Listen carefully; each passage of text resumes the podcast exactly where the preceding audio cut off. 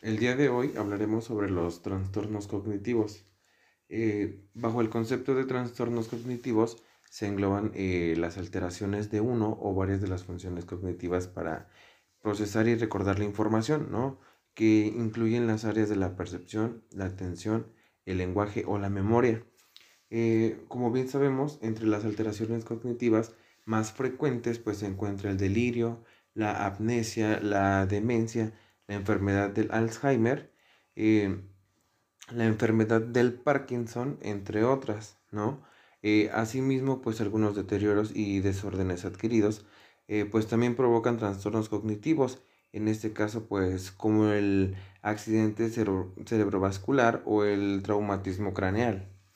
Entre la población infantil también son comunes los trastornos de desarrollo cognitivo, ¿no? que afectan el área del lenguaje, o de la atención como el trastorno de atención e hiperactividad.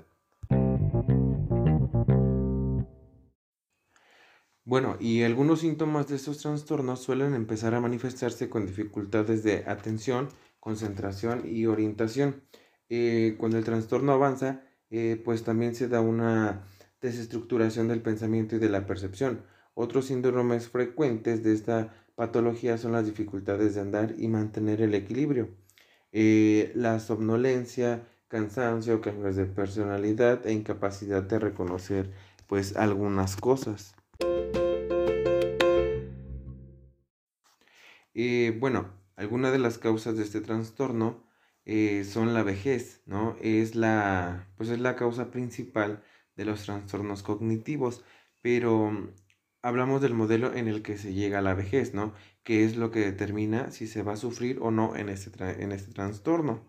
Eh, las alteraciones en las relaciones sociales condicionan pues las apariencias en este trastorno, ya que el aislamiento eh, comporta que haya dejadez y se pierda memoria. Los cambios de, pues los cambios, hablamos de los cambios psicológicos, eh, que también influyen en los trastornos cognitivos, ¿no? Ya que pues de alguna manera sufrir estrés o depresión desgastan las pues las neuronas, ¿no? Y comporta pues pérdidas de, la memoria.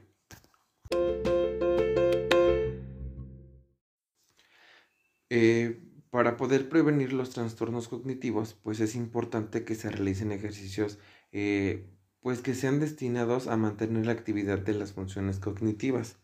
Ya pues va dependiendo de, la persona. Esas actividades pues suelen, este, suelen ser eh, cotidianas, ¿no? Eh, como puede ser pues la lectura del periódico, llevar la contabilidad o hacer pues algún crucigrama, ¿no? Que en, son pieza fundamental para poder desarrollar pues las habilidades de la mente. Eh, pues también es importante pues mantener las relaciones con el entorno, ya sea familiar y pues el círculo de amigos así como ver las noticias y saber qué es lo que está pasando a nuestro alrededor, de alguna manera pues mantenernos informados. Bueno, pues muchos este, nos preguntamos en qué consiste pues el tratamiento de, de los trastornos cognitivos, ¿no? Pues es importante que se haga un, pues un diagnóstico precoz, ¿no? Eh, pues de esta, de esta patología pues por la que, por la que se ve, pues la que pasamos, ¿no? Eh, esta tiene la finalidad pues de iniciar el, tratamiento más indicado cuanto antes y pues obviamente para que evitemos los deterioros posteriores, ¿no? Pues como bien sabemos el prevenir eh, nos ayuda pues a de alguna manera a evitar muchos, este, muchos factores de riesgo, ¿no? Que de alguna manera pueden afectar eh, pues nos pueden afectar a nosotros como personas. Eh, pues el tratamiento que, se puede aplicar pues es la estimulación cognitiva, ¿no? Seguir una dieta pues saludable y pues hacer ejercicio físico de forma frecuente, ¿no? El, pues lo recomendado es si no puedes hacer, si no se puede hacer pues fuerza física o cargar cosas pesadas, pues sí es caminar 30 minutos diario, ¿no? Que esto, esto nos va a ayudar. Obviamente este es un proceso que va pues va a llevar su tiempo y para que se haga un hábito pues tiene que pasar 27 días. Entonces al principio pues nos va a costar trabajo, pero yo creo que es pieza fundamental para empezar a cuidarnos y poder prevenir ese tipo de problemas. Bueno, y para detectar a una persona con problema, pues con algún problema eh, cognitivo, pues entran los, pues, los signos de problemas de atención, ¿no?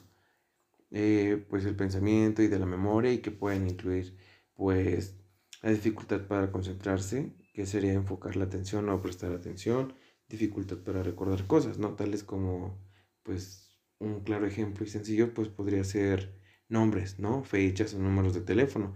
Eh, la sensación de desorientación, como si tuviera pues una niebla mental, ¿no? Que podría tener dificultad para poder encontrar lo que, pues lo que está buscando. Eh, pues sentirse muy confundido, tardar más eh, pues en un proceso nuevo de información o tener dificultades para pues entender las cosas, ¿no? La dificultad para tomar decisiones o analizar cosas. otro punto sería la dificultad para organizar sus pensamientos o llevar a cabo pues tareas mentales, ¿no? Como encontrar este, pues las palabras correctas hacer balance, ¿no? Ya podría ser en, pues en su chequera como un, ejemplo, ¿no?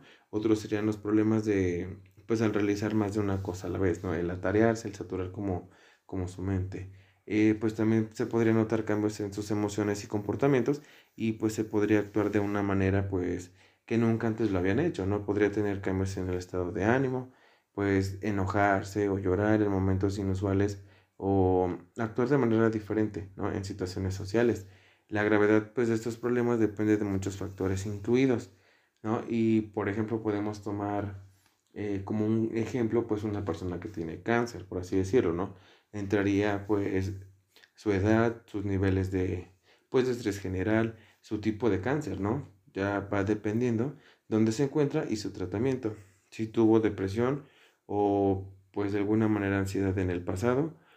O bueno, él podría entrar también este, a cuánta ayuda tiene acceso para, pues para poder este, procesar estos problemas este, mentales y pues emocionales.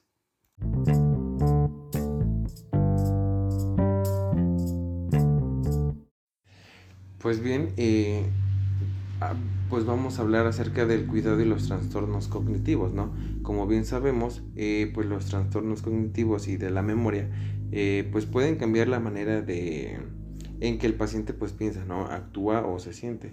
Esos cambios suelen eh, presentar enormes desafíos, pues tanto para como cambio personal como para los, las familias, ¿no? Y pues aquellas personas que los cuidan. una simple conversación, eh, por ejemplo, pueden resultar muy frustrantes, ¿no? Cuando pues el ser querido olvida de un momento a otro lo que se ha hablado. Eh, bueno, las personas que padecen de demencia, por así decirlo, pues, eh, hablando de demencia moderada, ¿no?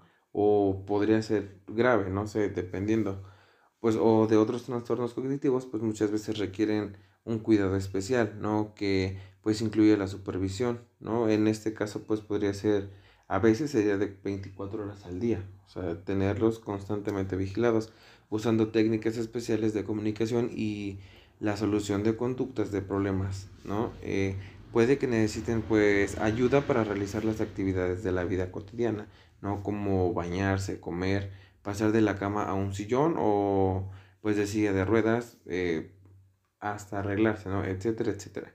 ¿no? Ya son personas que son dependientes porque ya tienen que estar, este, de alguna manera dependen de otra persona para poder realizar sus, sus actividades.